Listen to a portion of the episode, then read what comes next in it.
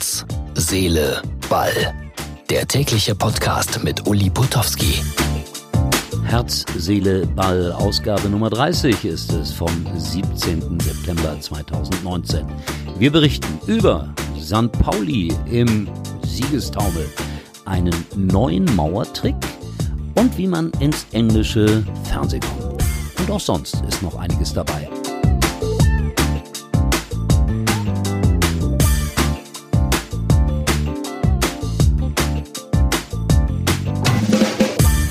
Unfassbar, muss man sagen.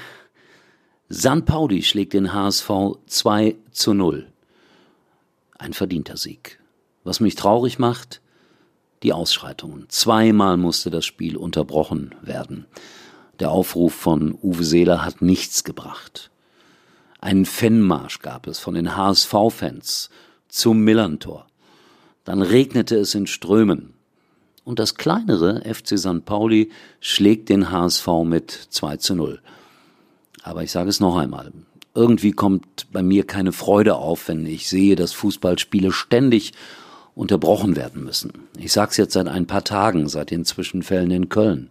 So wird unser Fußball kaputt gemacht. Dennoch dürfen sich die echten Fußballfreunde vom FC St. Pauli natürlich über diesen Sieg freuen. Und jetzt kommt noch eine Aussage von mir. Ich glaube trotzdem, dass der HSV am Ende mit dem VfB Stuttgart zusammen aufsteigen wird. Mal abwarten.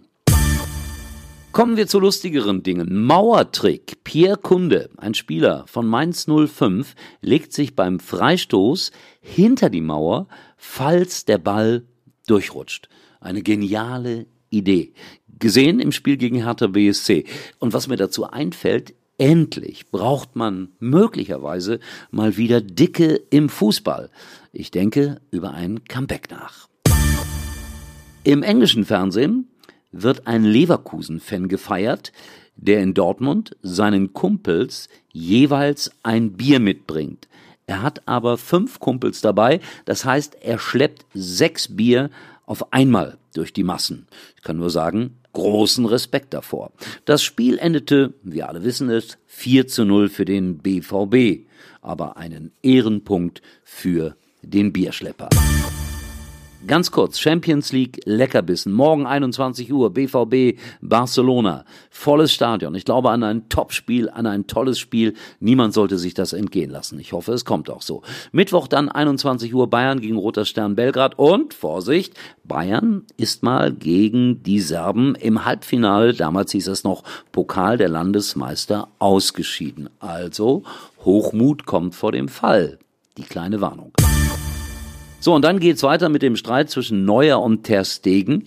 Ich verstehe das nicht, dass die beiden sich jetzt da so irgendwie verbal bekämpfen. Das ist eigentlich totaler Quatsch. Das hatten wir schon einmal.